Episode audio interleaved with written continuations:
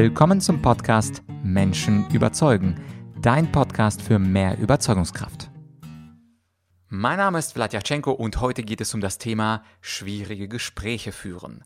Manchmal, da führen wir so ein schwieriges Gespräch, wir wissen, das wird nicht einfach mit dem anderen und nach fünf bis zehn Minuten explodiert dann trotzdem jemand, weil es nicht gelungen ist, dieses schwierige Gespräch zu führen. Emotionen kochen hoch und nicht jeder hat es drauf mit der Deeskalationsrhetorik.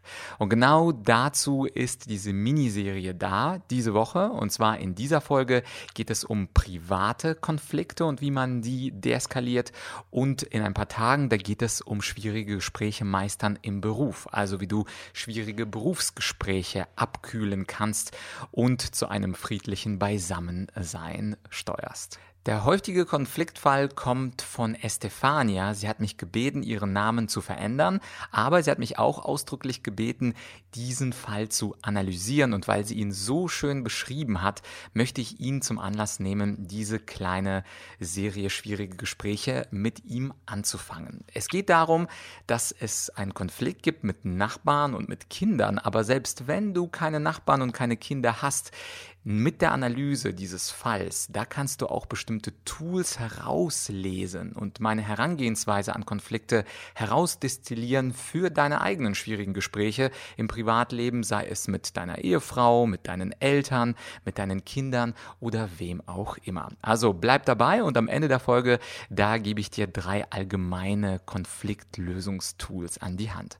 Aber jetzt erstmal zum Text, den mir Estefania geschrieben hat. Sie schreibt, lieber Vlad, erstens Erstens möchte ich ein Dankeschön aussprechen, dass du so tolle Podcasts rausbringst. Ich habe deinen Podcast vor etwa einem halben Jahr entdeckt und höre es immer, wenn ich Zeit habe. Da du immer gute Argumente parat hast, wollte ich dich um Hilfe bitten. Vielleicht hast du ein paar Ideen, wie ich diese Situation ändern kann. Und nach diesen lobenden Worten, danke Estefania, da geht es dann um den eigentlichen Fall. Es hat vor etwa einem halben Jahr angefangen. Bis zu diesem Zeitpunkt war alles in Ordnung. Wir wohnen in einem Haus und haben auch einen Garten, das mit anderen Nachbarn angrenzt.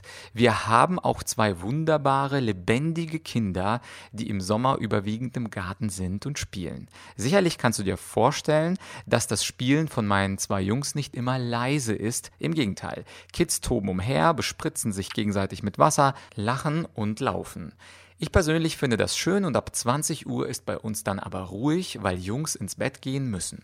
Eines Tages haben unsere Nachbarn, die etwas ältere Menschen sind, angefangen, uns anzuschreien. Unsere Kinder sind zu laut, sie quietschen wie Meerschweinchen und wir seien asozial. Bestimmt kannst du dir vorstellen, dass wir erstmal auf dem Schlauch standen. Denn kurz vorher hat diese Nachbarin Schokohasen für Kinder vorbeigebracht und hat gemeint, was für tolle Jungs das sind. Nun aber jetzt mit Meerschweinchen und nach, noch dazu asozial. Auf ein ruhiges Gespräch haben sie sich mit uns nicht eingelassen. Nun aber ab diesem Zeitpunkt immer, wenn wir draußen sind, schreit die Nachbarin, sobald Kinder etwas lauter sind. Ruhe, Ruhe, Ruhe. Oder sie brüllt wie ein Kind. Ah! Zurück. Ich kann dieses Verhalten nicht verstehen und mich belastet es so, äh, mich belastet es sehr, so ein Verhältnis zu haben. Ich will meinen Kindern nicht das Spielen verbieten, dafür haben wir kein Haus gebaut, um leise auf der Wiese zu sitzen. Und wenn es zu laut wird, greife ich sofort ein und bitte meine Kinder etwas leiser zu sein. Das funktioniert auch ganz gut. Ich will mich auch von den Nachbarn nicht beleidigen lassen, aber möchte auch nicht zurückbrüllen. Denn man soll ja eigentlich meinen, wir sind zivilisierte Menschen. Ich bin immer so angespannt, wenn wir draußen sind oder Besuch haben. Denn selbst wenn wir jemanden zu Gast haben, halten sich die Nachbarn kein Blatt vor den Mund. Es ist sehr peinlich.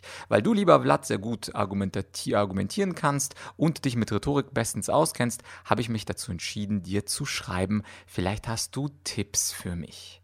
Ja, natürlich habe ich Tipps. Selbstverständlich habe ich Tipps. Es geht also darum, diese schwierige Situation zu meistern. Und wie bei allen schwierigen Situationen gibt es ja mindestens zwei Parteien. Partei 1, Partei 2, in diesem Fall unsere Mutter mit den Kindern und das ältere Ehepaar. Und was wichtig ist bei Konfliktsituationen, ist erst einmal zu verstehen, was die Interessen der jeweiligen Menschen sind. Und in diesem Fall ist es auf den ersten Blick offensichtlich, dass die Nachbarn wollen, dass die Kinder leise sind und andersrum, dass die Eltern oder die Mutter möchte, dass ihre Kinder frei herumspielen und toben können. Aber das sind natürlich nur ungefähre Interessen, die hier angesprochen werden. Was es braucht, ist selbstverständlich ein ruhiges Gespräch. Und dazu habe ich für dich drei allgemeine Tipps, wie du so ein Gespräch einleiten kannst. Der erste Tipp ist, dass du ein positives Setting schaffst. Der zweite Tipp, du musst dich selber in eine positive Grundstimmung bringen. Und der dritte Tipp, stell dir vor, der andere hat recht, zumindest in seinem Denksystem. Und auf diese drei Tipps möchte ich etwas ausführlicher eingehen. Der erste Tipp ist es also, ein gutes, positives Setting für ein Konfliktgespräch zu schaffen. Heißt also Ungestörtheit, vielleicht sogar Snacks, positive Körpersprache und Stimme. Der große Fehler ist, in ein Konfliktgespräch reinzugehen, solange geschossen wird oder nachdem gerade die Leute gestritten haben, sagt einer, ja, aber lass uns das jetzt mal klären.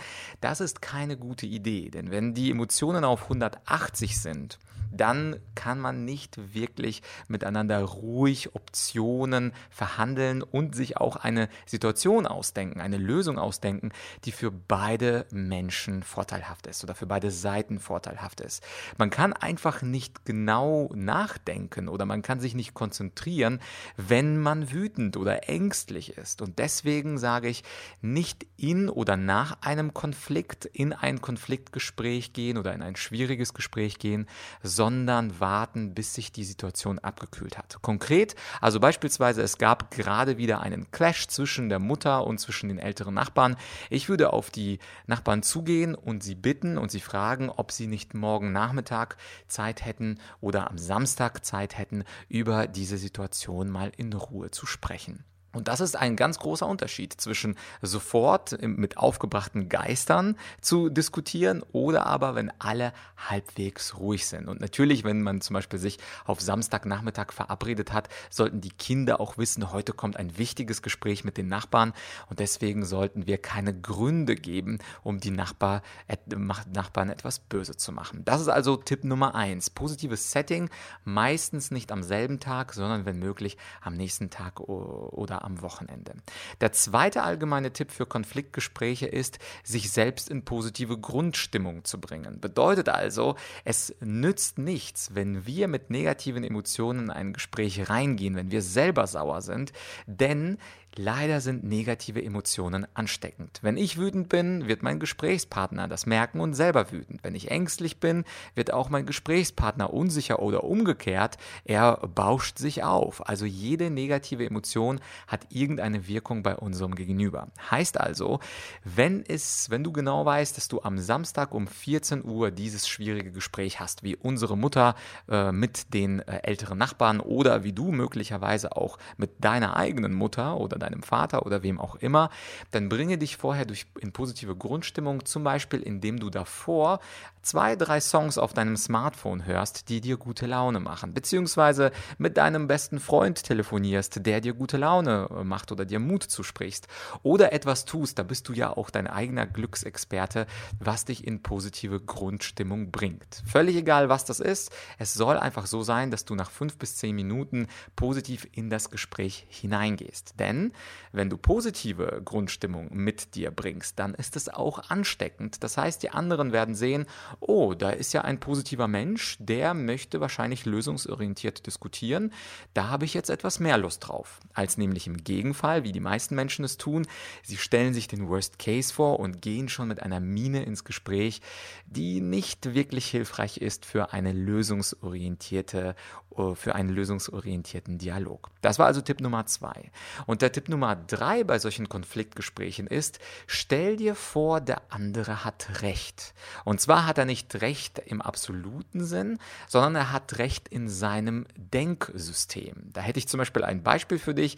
Ein häufiger Streitpunkt im Privatleben ist es ja unter Partnern, dass die Zahnpastatube nicht richtig zugemacht wird und auf den rechten Platz zurückgebracht wird. Der eine sagt, ja, ist doch egal, äh, Zahnpasta wird nicht schlecht und der andere sagt, was? Die Zahnpasta hat einen Ort und dort soll sie immer hin und zumachen kann man sie auch. Und stell dir einfach mal vor, dass der andere recht hat in seinem Denksystem, dass er also eine andere Perspektive auf das Leben hat.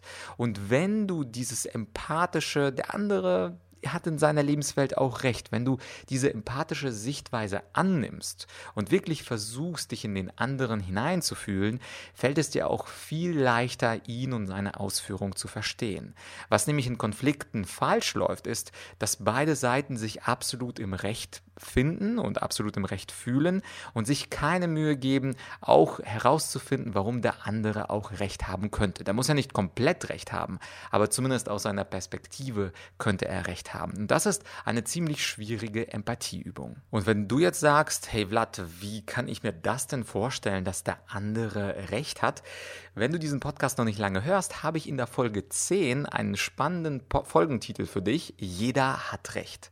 Das heißt also, diese Folge, diese Solo-Folge, eine der ersten Folgen, die ich vor über zwei Jahren aufgezeichnet habe, wird dir dabei helfen, dieses Mindset zu entwickeln, dass der andere in seinem Denksystem recht hat. Und mit diesen drei allgemeinen Tipps, positives Setting, positive Grundstimmung bei mir selbst und sich vorstellen, dass der andere recht hat, da kannst du dann auch langsam anfangen, eine vierte Technik äh, dir anzueignen. Und diese Technik ist es, sich mögliche Lösungsvarianten zu überlegen. Zum Beispiel, wenn ich in so ein Gespräch reingehen würde, liebe Estefania, du wirst das ja höchstwahrscheinlich hören, dann würde ich mir drei, vier Optionen überlegen, die die andere Seite akzeptieren könnte. Und die einfachste Idee, die ich für dich hätte und für alle Leute hätte, das ist die sogenannte geschützte Zeit.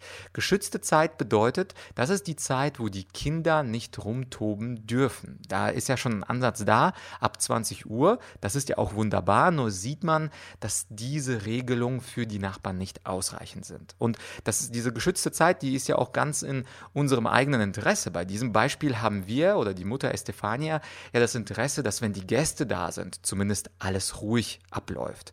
Und insofern könnte man mit den Nachbarn ganz offen sprechen, okay, wann könnten wir denn diese geschützte Zeit einführen?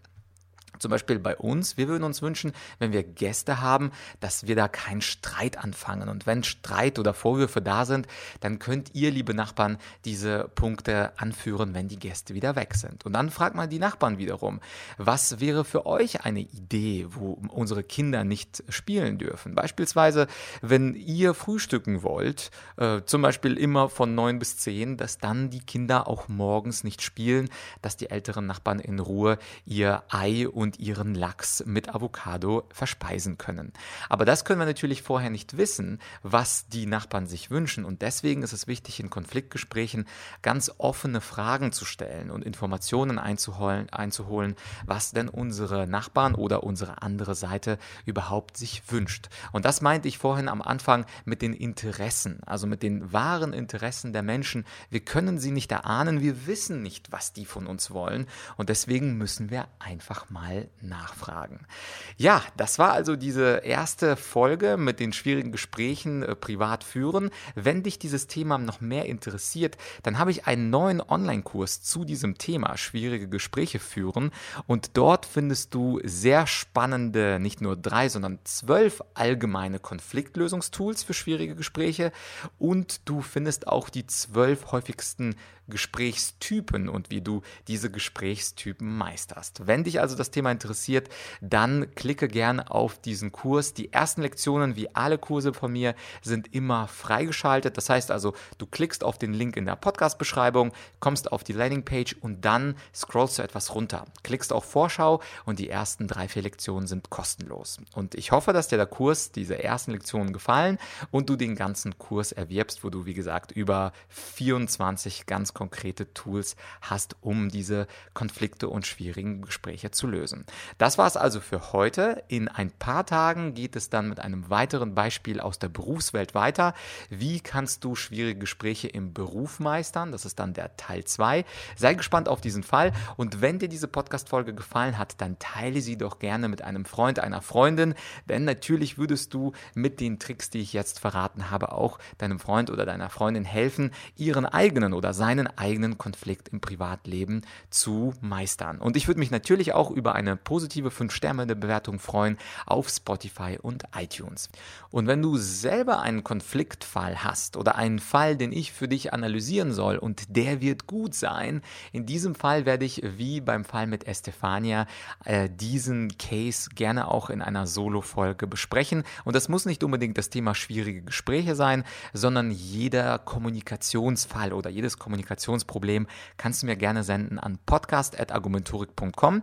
Ich verspreche dir nichts, aber es könnte sein, dass ich deinen Fall wie Estefanias Fall analysiere und ganz konkrete Tipps gebe.